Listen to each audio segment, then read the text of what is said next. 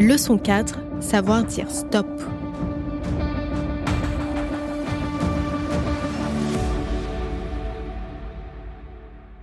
Pour moi, l'équilibre euh, vie pro, vie perso, il est hyper important.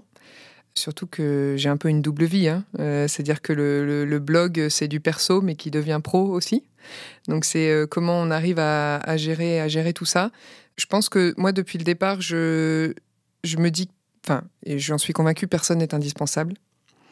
Et que parfois dans les entreprises, on a tendance à croire qu'on l'est. non, mais c'est vrai, personne n'est indispensable. Je veux dire, on a tous euh, parfois euh, un pépin de famille ou euh, on prend des vacances ou des choses comme ça. Et en fait, bah, la, boîte continue de tourner. Moi, Charlotte Scordia Varembourg, si je suis pas là pendant X temps, Amgen va continuer de tourner. Il y a pas ça, tu vois, ça va pas arrêter la face du monde. Donc évidemment, il y a certains projets qui vont aller moins vite, il y a certains, voilà, mais globalement, c'est faut relativiser par rapport à ça. Donc ça, c'est quelque chose que j'ai profondément ancré et que je me suis toujours dit. Et c'est pour ça que j'ai franchement quasiment toujours à 98%, quand je suis en voyage ou quand je suis en week-end, mon téléphone pro, il est coupé. C'est pas toujours euh, simple, surtout quand on a des postes euh, de direction. Et je dis pas qu'un GM, il peut te couper tout le temps à 100%. Hein. Non, ça, c'est pas possible, je pense pas. Mais il y a un équilibre, effectivement, euh, à trouver et de savoir faire des vrais temps de pause avec le boulot pour se consacrer à sa vie perso et être pleinement investi et se permettre de vivre ses rêves, en fait, du coup parce que on peut vivre des rêves aussi professionnels, hein, mais, mais, mais c'est vrai que je trouve que c'est important de pouvoir, euh, pouvoir couper et d'avoir un vrai équilibre, d'accorder du temps à sa vie personnelle. Je dis souvent que quand les gens sont vraiment fous dans le boulot, à fond, à 200% tout le temps, et que du coup ils en délaissent leur famille, c'est que pour eux c'est pas si important. Enfin, je, le pense vraiment parce que je me dis que on n'en a pas parlé tout à l'heure, mais on n'a qu'une vie. Et ça, c'est vraiment quelque chose euh, qui est ancré en moi. On n'a qu'une vie. Demain, euh, si je passe sous un bus, euh, je veux avoir profité de ma famille à fond, vécu mes rêves, avancer ma carrière comme j'avais envie de l'avancer et, pas vraiment avoir de regrets. Donc cet équilibre pro-perso, il est, hyper important à la fois pour être bien dans sa tête, mais aussi pour bah, être bien dans sa vie personnelle, hein, tout simplement. Je dis souvent la vie est ailleurs. J'adore mon métier, je suis passionnée par ce que je fais, j'y passe énormément de temps, énormément d'heures et voilà. Mais de temps en temps, c'est important de, le mettre de côté et de réussir à, se plonger dans autre chose, quoi. Donc, euh, et, je dis souvent aussi à, mes équipes qui, parfois, euh, bon après, j'ai envie de dire aussi quand on est manager, on peut créer ce climat-là. C'est-à-dire qu'un manager qui euh, écrit euh, des mails à 22 heures à ses équipes, ses équipes vont être sur le qui-vive euh, en mode oh là là, il va falloir que je réponde, il faut que je. Bon.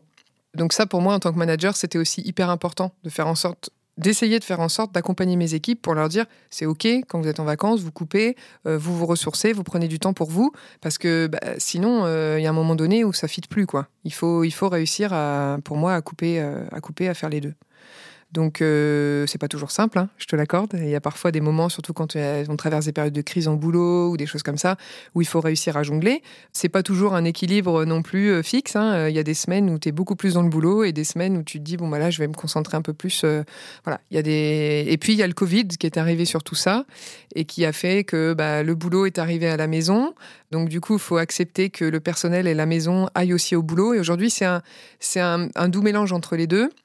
Et donc, c'est une organisation personnelle, chacun euh, la fait comme il veut, mais il faut, accepter que bah, les, deux se mélangent et qu'on arrive à trouver un équilibre avec ça. Souvent, les entrepreneurs expliquent que la barrière entre la vie professionnelle et la vie personnelle est plus difficile à établir. Monter un projet, une société, ça prend du temps et ça occupe l'esprit en permanence. Si le blog de Charlotte devient une activité à temps plein, aura-t-elle la même vision de l'équilibre pro-perso? C'est la question que je lui ai posée. Ça, c'est une bonne question. Je suis pas certaine. C'est une très bonne question parce qu'en fait, justement, là, euh, on a lancé ça, on savait pas trop où ça allait, on s'est pas trop posé de questions, on s'est dit on y va. Il se trouve que le projet prend de l'ampleur, qu'on a de plus en plus de partenariats, qu'on a créé une structure. De là à en vivre demain, je sais pas. Euh, je sais pas si c'est quelque chose dont j'ai vraiment envie, si c'est quelque chose. voilà, moi, je, je conçois. L'influence qu'on fait aujourd'hui, parce qu'au-delà du blog, on est aussi sur les réseaux sociaux, donc euh, on est considéré dans la catégorie euh, influenceur. L'influence, je la conçois aussi sur le fait que, bah, en fait, on écrit ce qu'on veut parce qu'on n'est pas payé pour.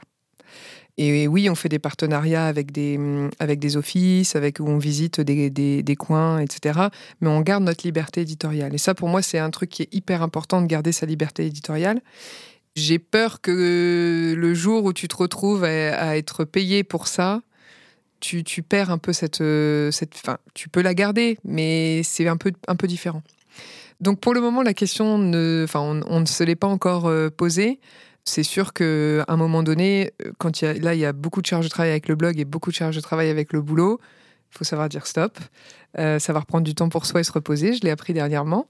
Mais bon, ça reste un enrichissement et une passion. Donc c'est sûr que, je pense que quand c'est ton bébé, dans le sens où et je pense que tu en sais quelque chose, oui, tu, tu, y mets un investissement. Et... Mais après, c'est tellement enthousiasmant parce que c'est justement ton projet. Donc, euh, ça nous est déjà arrivé de poser des journées pour aller dans des salons professionnels euh, du tourisme, pour aller se vendre, parler de nous aux destinations, etc. Et on ressort de là, on est, on est boosté, quoi. On se dit, on, a vendu notre bébé, en fait, aujourd'hui, toute la journée. Et c'est sûr que c'est différent que quand tu es salarié d'une entreprise. C'est pas tout à fait l'entrepreneuriat, c'est complètement différent.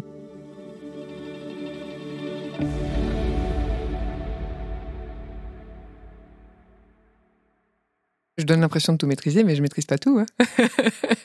non, non, non, non. Non, on maîtrise, on maîtrise jamais, euh, jamais tout. Que ce soit au boulot ou on essaye. Moi, j'essaye de, responsabiliser les équipes et de, de pour que voilà, il y ait des choses que, que tout se passe bien. Mais même sur le blog, il y a des choses qu'on n'a pas forcément anticipées, des demandes, des choses, euh, voilà. Après, euh, je suis plutôt d'une nature euh, positive, euh, optimiste. Je vois le verre toujours à moitié plein. Donc euh, globalement, ça, se passe plutôt bien. Et j'ai pas trop peur. Après, il faut pas trop se poser de questions sur l'avenir. Parce que c'est sûr que si tu te mets à te dire, ah là là, mais est-ce qu'un jour on va vivre de ce blog? Est-ce que ceci, est-ce que cela? C'est important de se poser ces questions-là, mais en même temps, faut pas trop se les poser non plus. On essaye d'avancer avec les différents projets qu'on a en parallèle, que ce soit, que ce soit pro ou blog. Et puis on verra où ça nous mène faut réussir en fait à définir ses priorités euh, personnelles et professionnelles. C'est de se dire comment, euh, comment je vois mes six prochains mois, ma prochaine année, et, qu'est-ce que j'ai envie d'accomplir professionnellement et personnellement. Et du coup, ça permet de donner un espèce de cap pour, euh, pour savoir où aller. Parce que clairement, oui, on a, on a tous des limites. Et si notre corps nous fait signe qu'on est fatigué, que ceci ou que cela, il faut l'écouter parce qu'après on traîne et puis ça finit mal. Donc ça c'est clairement euh, clairement un sujet. Et oui oui il faut il réussir à relativiser aussi. Moi je, dis souvent à mes équipes qu'il faut prendre beaucoup de recul. Enfin, des fois, je les vois. C'est un peu les cordonniers les plus mal chaussés, hein, parce que moi aussi, j'apprends à prendre du recul au quotidien. Mais parfois, quand je les vois stressés pour quelque chose ou euh, se, prendre la tête ou se batailler sur un sujet, euh, des fois, je leur dis mais en fait, vous vous gérez pas les codes nucléaires. Faut relativiser relâche la pression, prends un step back, respire et, euh, et, réfléchis. Euh, oui, d'accord, tu as ça à obtenir ou à atteindre comme objectif. Qu'est-ce qu'il va falloir comme petit pas d'ici là pour que tu y arrives? Et voilà, on ne fait pas un métier. Euh, moi, je, me dis souvent aussi à moi-même que je suis pas chirurgien avec un patient ouvert en deux sur la table. Quoi. Là, la pression, elle est, elle est un peu différente quand même. Donc, donc, faut relativiser. Pour conclure cet épisode, et comme la tradition de ce podcast l'exige, j'ai demandé à Charlotte qui sont ses mentors à elle. Il y en a plusieurs, t'en as reçu pas mal d'ailleurs dans Mentor, raison pour laquelle j'étais très touchée d'être invitée. Mais je pense que voilà, comme tout le monde en fait, on en a plein. À un moment donné, des modèles, euh, des gens euh, qui nous inspirent. J'ai eu plusieurs managers, euh, un en particulier qui est devenu un ami qui m'a appris ce que c'est qu'être manager, parce que ça se, ça se ça s'apprend pas vraiment. Bon, il y a des tas de livres, etc. Mais c'est quand tu le vis que voilà. Et donc, il m'a vraiment, euh, vraiment coaché et mentoré pour ça. Il y en a d'autres, c'est plus euh, des gens euh, sur la posture, sur le leadership, sur. Enfin, en fait, chaque chaque personne, tu glanes au fur et à mesure de ta carrière plein de personnalités, des gens un peu de génie aussi. Hein. J'ai eu toute une période où j'ai lu euh, X mille bouquins sur Steve Jobs parce que ça me passionnait et que je trouvais que le personnage, même si visiblement il était ingrat au quotidien, était visionnaire. Et donc euh, c'est voilà, j'ai glané plein de choses hein, un peu partout euh, chez des gens comme ça, donc des gens très loin que j'ai jamais rencontrés. Et puis par contre des gens du quotidien où oui j'ai eu des managers, des collègues, même des amis, voilà, qui t'inspirent au quotidien dans ce que tu fais. Donc il y en a beaucoup.